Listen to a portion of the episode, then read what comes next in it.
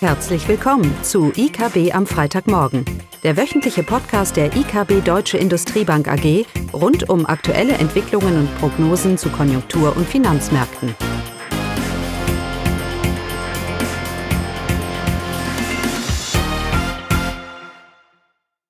Ja, willkommen zu IKB am Freitagmorgen mit mir, Klaus Bauknecht und Caroline Vogt.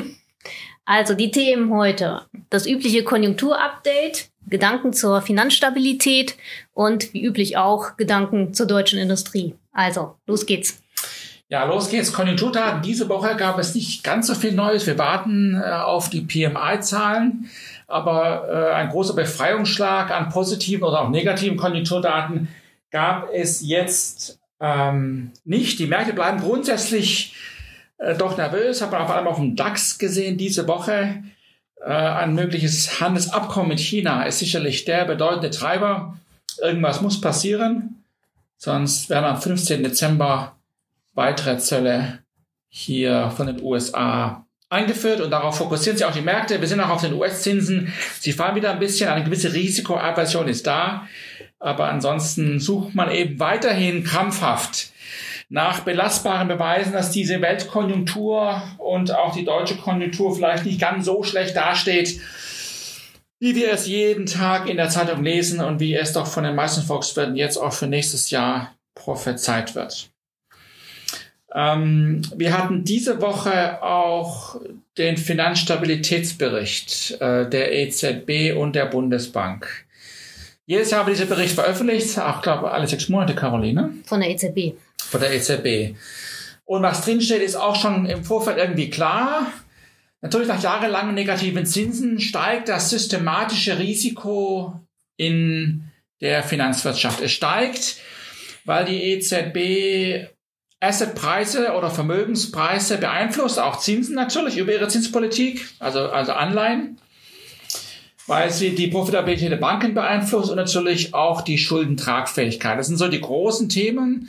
Und jedes Jahr kommt man so zu der Überzeugung, dass die Risiken doch steigen, auch wenn sie nicht akut sind. Ja, also jeder hebt den Finger, dass er gewandt hat, aber alles nicht so schlimm. Wir machen erstmal weiter wie bisher, oder? Kann ich das so zusammenfassen, Caroline? Mhm. Mhm.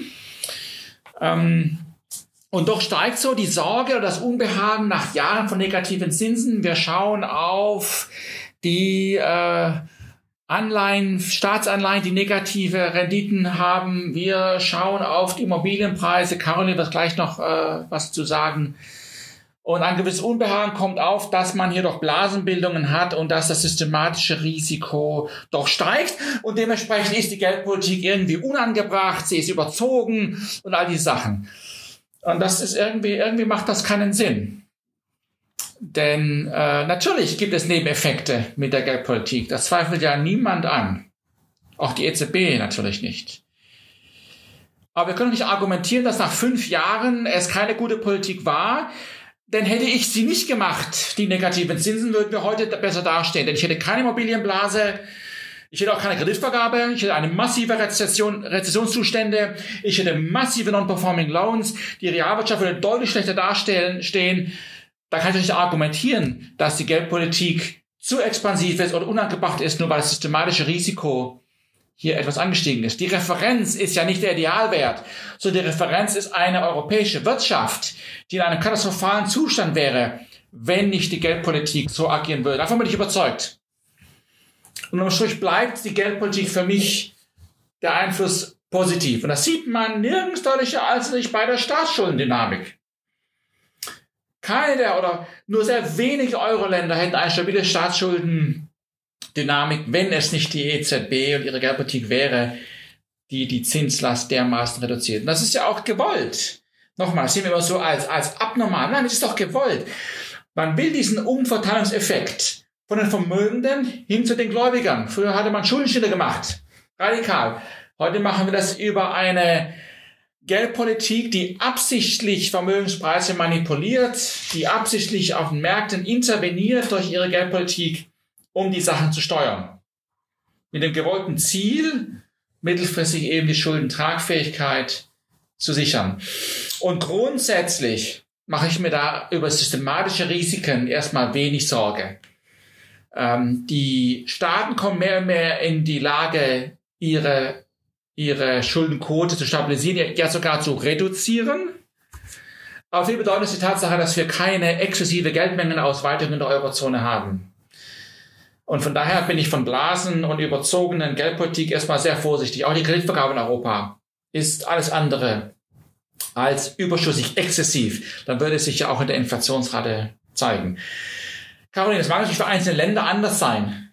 Ja, man kann vielleicht argumentieren, dass in Deutschland die Kreditvergabe für Immobilien vor allem hier, aber auch selbst die ist ja vielleicht gar nicht mal so hoch, wie man das oft wie das oft argumentiert wird, ja, dass wir, weil die Immobilienpreise nun mal in München steigen, mhm. das ein Indiz dafür ist, dass wir ein Immobilienblasenproblem haben, oder?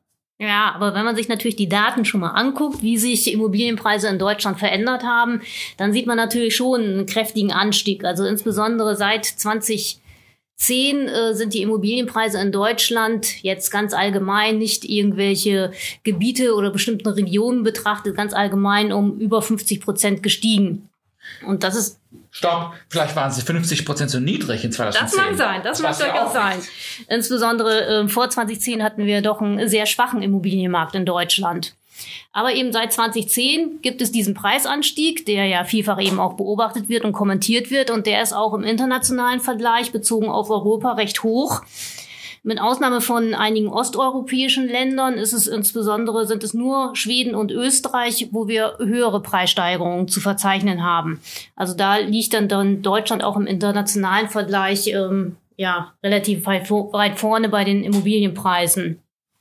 Das macht natürlich Sorge, insbesondere jetzt, äh, wenn man meint, dass äh, wir eine konjunkturelle Verschlechterung sehen, dass der Arbeitsmarkt vielleicht nicht mehr so gut läuft, das verfügbare Einkommen auch nicht mehr so, so steigt, ähm, dass es dann eben zu Kreditausfällen bei den Banken kommen könnte. Und gerade Immobilienkredite sind bei den Banken großer Bestandteil. Die machen 50 Prozent der Bankkredite aus. Äh, wenn da was nicht funktioniert, dann schlägt das natürlich rein. Von daher ist sicherlich die, die Sorge erstmal berechtigt. Aber wenn man sich dann äh, jetzt die Schuldentragfähigkeit der privaten Haushalte anguckt, anguckt, dann beruhigt das eben schon etwas. Die Verschuldung in Deutschland der privaten Haushalte liegt bei 90 Prozent ihres verfügbaren Einkommens. Und das ist im internationalen Vergleich sehr guter Wert. Also in Schweden beträgt die mittlerweile 180 Prozent. Und da macht man sich schon ziemlich Sorgen über die Schuldentragfähigkeit der Haushalte. Sicherlich ist es so, das sind jetzt allgemeine Daten. Man müsste sich eigentlich die einzelnen Personen oder die verschuldeten Personen angucken, wie deren Schuldentragfähigkeit aussieht. Aber da beruhigt zumindestens die Bundesbank und sagt, es hat hier qualitative Umfragen gegeben und man kann nicht erkennen, dass die Schuldentragfähigkeit dieser Personen tatsächlich sich in den letzten Jahren dramatisch verschlechtert hat. Ja, und nur weil in München die Preise hoch sind, heißt ja nicht, dass ich, dass ich ein systematisches Risiko ja. habe. Darum geht's ja. Was ist die Lösung? Das eine wäre, dass die Banken alle Immobilienkredite verbriefen und das oh, Risiko oh, streuen. Oh, oh. Das hatten wir auch schon mal. Ähm, ansonsten die Lösung, liegt die Lösung sicherlich darin, dass die Zinsen eben nicht so schnell ansteigen dürfen, damit das Refinanzierungsrisiko sich im Rahmen hält. Wir sehen auch, dass die Immobilienkredite, die Laufzeiten sich deutlich verlängert haben. Da ist schon eine gewisse mhm. Absicherung. Mhm. Also die Sorge, dass wenn die Zinsen kurzfristig steigen, man dann große Refinanzierungsprobleme bekommt, die lässt sich dadurch abmildern, dass eins, die Immobilienkredite doch deutlich länger heute laufen. Durchschnittliche Laufzeit ist es bei um oder sogar über zehn Jahren.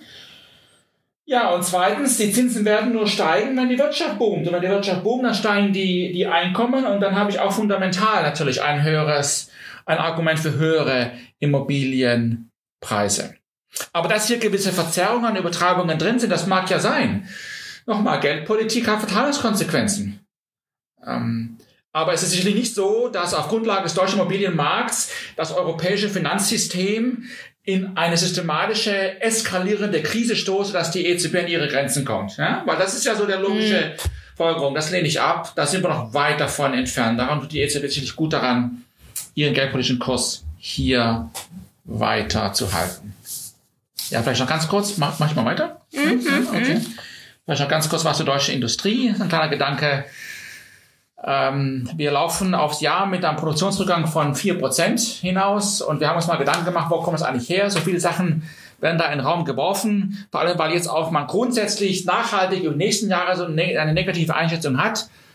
Und wir haben da ein bisschen empirisch gearbeitet und wir wollen den Punkt nur machen, dass etwa die Hälfte dieses Rückgangs eigentlich auf eine zyklische Dynamik zurückzuführen ist. Nach einem Bombenjahr 2007, 17, 17 war das, ne, Caroline? Ähm, hätte man gemäß den Modellen und den Dynamiken von einem Rückgang von 2% in der Produktion durchaus ausgehen können. Also die Hälfte ist rein zyklisch. Der Punkt, den wir machen wollen, ist, wir dürfen nicht alles jetzt auf ein nachhaltigeres, niedrigeres Wachstum und strukturelle Probleme schieben. Es sind Konjunktureffekte, es sind Struktureffekte, es sind einmalige Effekte, die eine Rolle spielen. Und auch mit Großbritannien ist, glaube ich, in der Zwischenzeit für die Industrie, vor allem für die Automobilindustrie, der Ausblick da doch eher von positiver Überraschung geprägt. Wenn man sich mal die Exporte anschaut, wie die zurückgegangen sind von der deutschen Industrie. Wir schauen immer auf Trump und Handelskonflikte. Es ist viel näher. Die deutsche Industrie exportiert weniger, und liegt vor allem wegen Großbritannien. Da ist doch der deutliche Einbruch stattgefunden, vor allem in der Automobilindustrie. Und da mag ja vielleicht sogar ein gewisser Aufholeffekt, wenn nicht alles dort drüben untergeht mhm. in einem harten Brexit, durchaus zu erwarten sein. Von daher sehen wir die Situation nächstes Jahr nicht ganz so negativ wie die meisten. Denn die gehen von einer Seitwärtsbewegung aus in der Produktion. Wir erwarten durchaus ein leichtes Plus. Anders gesagt, ein leichtes Plus wäre eigentlich eine neutrale Prognose für uns und eben nicht eine anhaltende Stagnation. So, aber am Montag sind wir schlauer, oder? Genau. Da kommt das IFO-Geschäftsklima für uns immer ein wichtiger Indikator für die BIP-Entwicklung in Deutschland. Ähm, ja, aber ich denke, eine weitere Stabilisierung, das wäre schon ganz gut. Man kann da nicht viel mehr erwarten, oder? Ja, die Automobilindustrie, haben wir schon oft betont, ja. da steigt die Stimmung schon seit vier Monaten. Ähm, genau, ich mache jetzt keine Prognose. Okay. Weil wir erwarten natürlich, wie, wie auch schon in den letzten Monaten, mit einer gewissen Stabilisierung. Es ist im Moment schwer, sich zu sehen, woher sie kommt. Wir haben keine Handelsabkommen, wir haben noch keine Brexit-Klärung, wie es weitergeht. Wir haben äh, Indikatoren grundsätzlich, die weiterhin ein sehr gemischtes Bild abgeben. Ich wüsste jetzt nicht, warum die Unternehmer äh, auf einmal so positiver gestimmt sind, außer dass vielleicht die aktuelle Lage doch nicht ganz so schlecht ist, wie das mhm. befürchtet war. Aber auch das ist ein Bild, das sich eher über mehrere Monate hinzieht. Okay. Sonst noch was? Wenn ja. jetzt der Fed, USA, ach, das lassen wir mal. Außer Twitter nichts gewesen, oder? Ja. Genau. Genau, so ist das. Damit ein schönes Wochenende. Tschüss. Tschüss. Das war das wöchentliche IKB am Freitagmorgen. Sie wollen immer über neue Ausgaben informiert bleiben? Dann direkt den Podcast abonnieren. Oder besuchen Sie uns unter www.ikb-blog.de slash podcast.